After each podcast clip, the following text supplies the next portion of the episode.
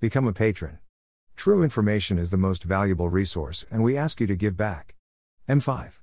My 2020 Berictaten Deutsche Medien, das die Deutsche Bundesanwaltschaft einen Haftbefehl gegen den russischen Staatsbürger Dmitri Badin erlassen hat, den Hauptverdächtigen beim Hacking des Deutschen Bundestages im Jahr 2015. Was War der Bundestags Hack 2015? Im April 2015 Yelton of Jordanie des Deutschen Bundestages sowie Mitglieder des Merkel Bundestags eine E-Mail, die angeblich von den Vereinten Nationen stammt und auf dem Sechbaren Domainnamen un.org beruht. Die Mail trug den Titel der Ukraine-Konflikt mit Russland lässt die Wirtschaft in Trümmern liegen. Die E-Mail enthielt schadlichen Ausfuhrbaren Code, der sich selbst auf dem Computer des Opfers installiert hatte.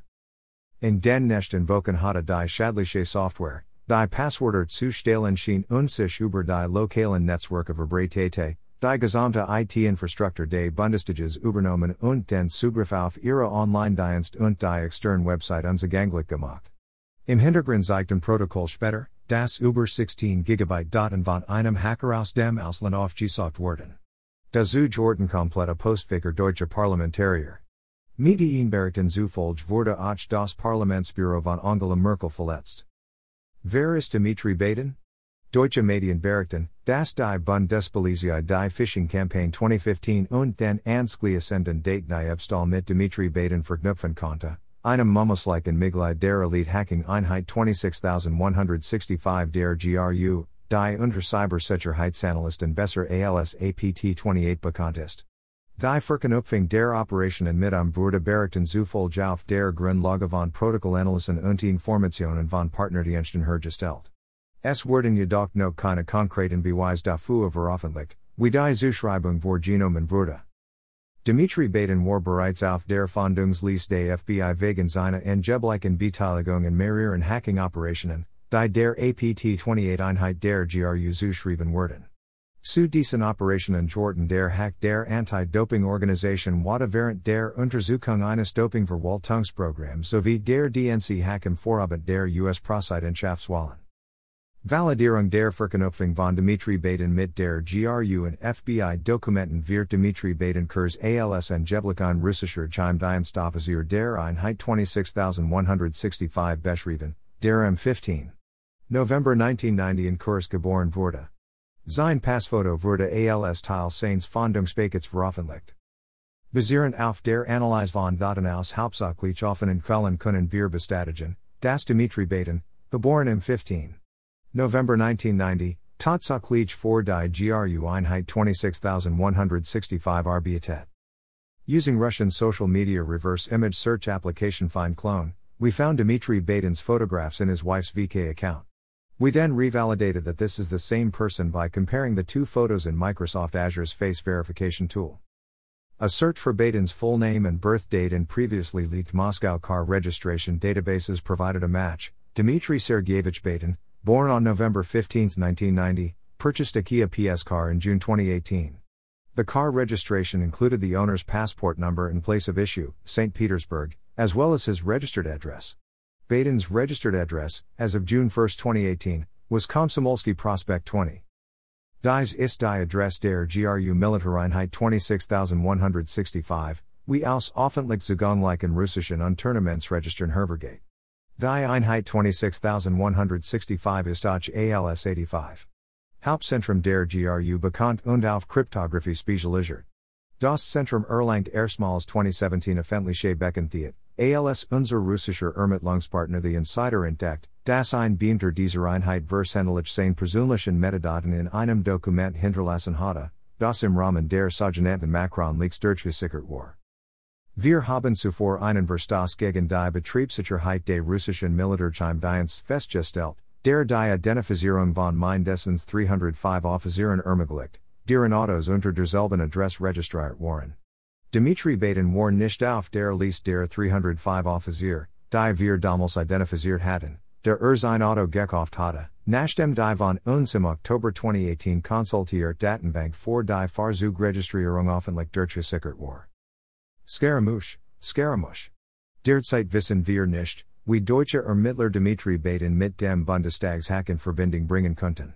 Open Source Beweis, die wir entdeckt haben, Können jedoch auf sein Rollbay viel mehr als den drei Hacking Operation in Hinweisen, mit denen sein Name in Verbindung gebracht wurde.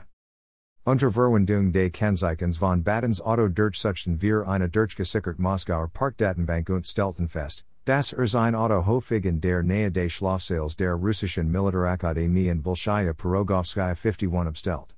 Die Parkprotokoll enthielten auch zwei Telefonnummern, für die Erverwendet hatte Mobilzahlungen für seine Parksitzungen. Wir haben diese beiden Nummern dann in verschiedenen Telefonmessenger und Reverse Search Telefondaten Telefondatenbanken nachschlagen. Eine der Zahlen erschien in der Viber Messenger App unter dem offensichtlichen Genomenen Namen Gregor Eisenhorn, einem Charakter aus dem Fantasy-Spiel Warhammer 40.000. Die andere Nummer erschien in zwei verschiedenen Apps zum Nachschlagen von Telefonnummern, sowohl unter seinem richtigen Namen als auch unter seinem Spatron Lieblingsalias, Nikola Tesla. Wir haben dann überprüft, ob diese Nummer mit einem Social Media Konto in Russland vernünft ist, und festgestellt, dass sie mit einem jetzt gelisten Konto auf Kontakt, VK, verbunden ist. Beim Durchsuchen archivierter Kopien dieses Kontos stellten wir fest, das es ab 2016 unter dem Namen Dmitry Makarov verwendet wurde. Noch früher hatte es jedoch den Namen Nikola Tesla und auch den Benutzernamen Scaramouche getragen. Daten aus einer archivierten Kopie des Inzwisken aufgelassen VK Kontos mit zwei verknüpften Nummern, einschließlich einer Kursk-Festnetznummer. Während dieser Zeit, die wir nicht genau aus der archivierten Kopie datieren konnten, Ward der Benutzer de VK Kontos in Korresgansasig, wo Dmitri Badin geboren wurde und wo er aufwuchs, bevor er nach St. Petersburg zog. St. Petersburger Periode, die sowohl vom Ausstellungsort seines Passes als auch von Fotos auf dem VK Konto seiner Frau vor 2014 bestimmt werden kann, Hank wahrscheinlich mit seinem Universitätsstudium zusammen. Unsere früheren Untersuchungen in Milliardern de GRU Hacking Teams haben ergeben, Das eine große Anzahl der Hacker ihren Abschluss in den Informatik-Universitäten in St. Petersburg gemacht hat. Wir haben auch herausgefunden, das Badins Hand an Nummer mit einem Skype-Konto vernünft ist, das wie ein Inzwisken aufgeles VK-Konto den Namen Nikola Tesla trägt, aber den Benutzernamen Scaramouche 777 verwendet. Scaramouche, vom italienischen Wort Scaramuccia, Wortlich kleiner Scharmützler, ist der übliche Buzzeclown aus der Komödie dell'arte aus dem 16. Jahrhundert. Das Wort ist wahrscheinlich besser bekannt aus dem bekannten Rezitativ aus Queen's Bohemian Rhapsody. For Cybersicherheitsforscher, die Hacking Operationen von staatlichen Aktien untersuchen, ist dieses Wort jedoch mit einer zusätzlichen Nutzlast verbunden.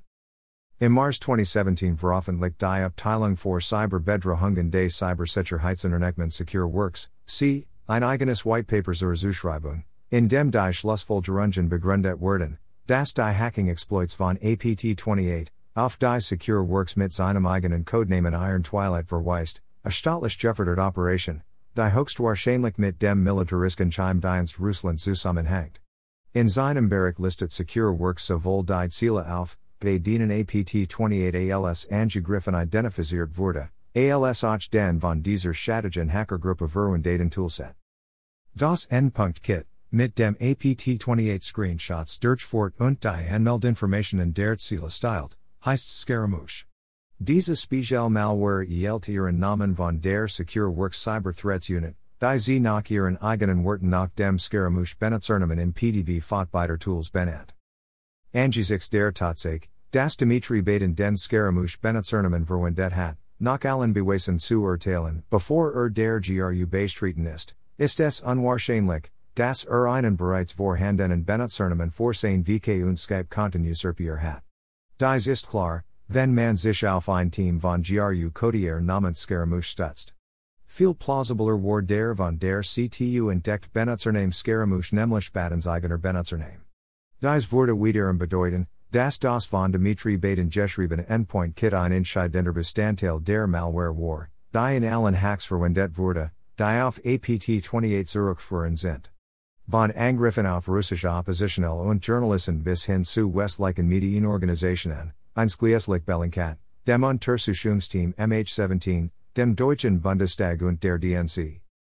Es wäre klug zu fragen, first es plausibel, dass ein so produktiver und versierter Hacker solche Spuren hinterlässt, die ihn leicht in die serielle Cyberkriminalität verwickeln werden?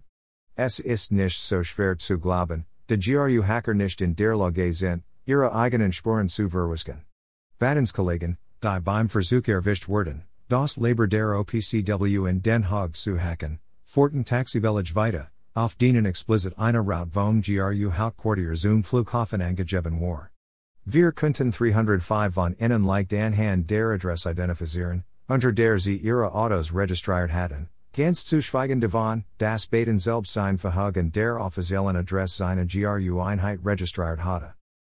Das surrealst Fehlen von Praxis what you breach unter GRU Hackern könnte in ihrer mangelnden Einstellung zu ihrem eigenen Cyberschutz sichtbar werden. Im Jahr 2018 wurde eine große Sammlung gehackter russischer E-Mail-Konten, einschließlich Benutzername und Passwörter, online gestellt. Dmitry Badin's E-Mail, die wir aus seinem Skype-Konto herausgefunden haben, das wir wiederum von seiner Telefonnummer erhalten haben, die wir natürlich aus seiner Autokennzeichnung erhalten haben, war gehackt worden. Er hatte anscannen das Passwort Badin 1990 benutzt. Danach wurden sein E-Mail Anmeldinformationen im Rahmen eines größeren Hacks erneut durchgesickert, wobei wir sehen, dass er sein Passwort von Badin 1990 und das viel sicherer Badin 990 geändert hatte. Become a patron. True information is the most valuable resource and we ask you to give back. Email address. Subscribe.